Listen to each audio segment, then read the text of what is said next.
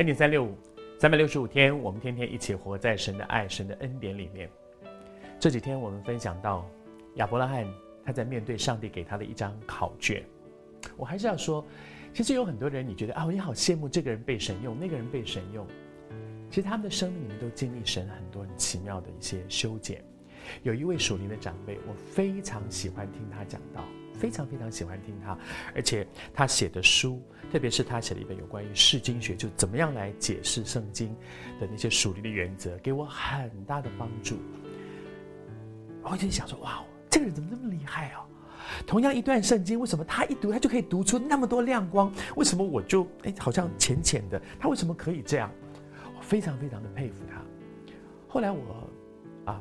间接的认识他，我认识他的一些学生，慢慢的我才知道一件事，原来他其实从很年轻的开始，他就一生都是病，然后他每一天晚上，每一天晚上都是在棉被里面抽筋的，然后没有办法睡觉，他的全身上下都是满了各式各样的疾病。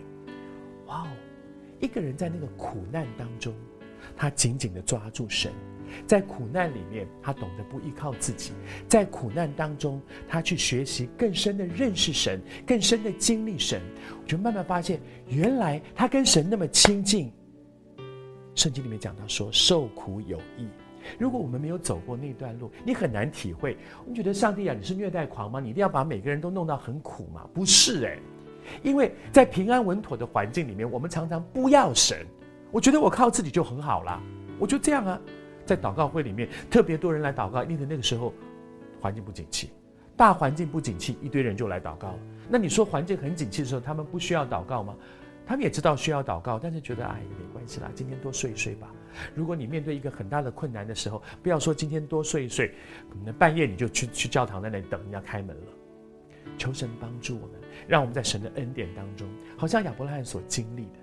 神有一个极大的祝福在他身上。他说：“论福，我要给你大福，然后你要成为众人的祝福，万国的祝福。”他所享受的恩典极大，但是你不只是羡羡慕，我们不只是羡慕他，你要看见他是怎么样在神的手中一点一点、一点一点，生命成为那个精金。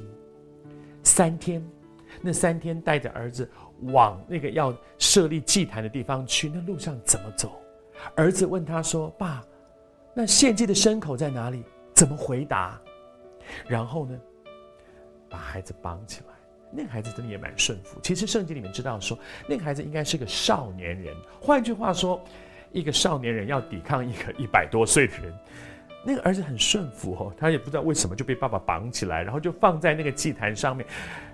可是你可以想象，那个孩子在那里不是无所事事的，他一定很惊恐的看着爸爸说：“你在干嘛呀？”你为什么绑我？你刀拿出来，你是要干什么？那个父亲面对孩子那个求救、害怕、怀疑的眼光，他怎么办呢？但是到了最后的一刻，主差派天使呼叫说：“亚伯拉罕，亚伯拉罕，亚伯拉罕说，我在这里。”我相信亚伯拉罕心里一定说：“你终于出现了，谢谢主。”到天一亮，耶和华必帮助你。时候到了。神一定会帮助你，我们都在那个等候天亮的过程里面。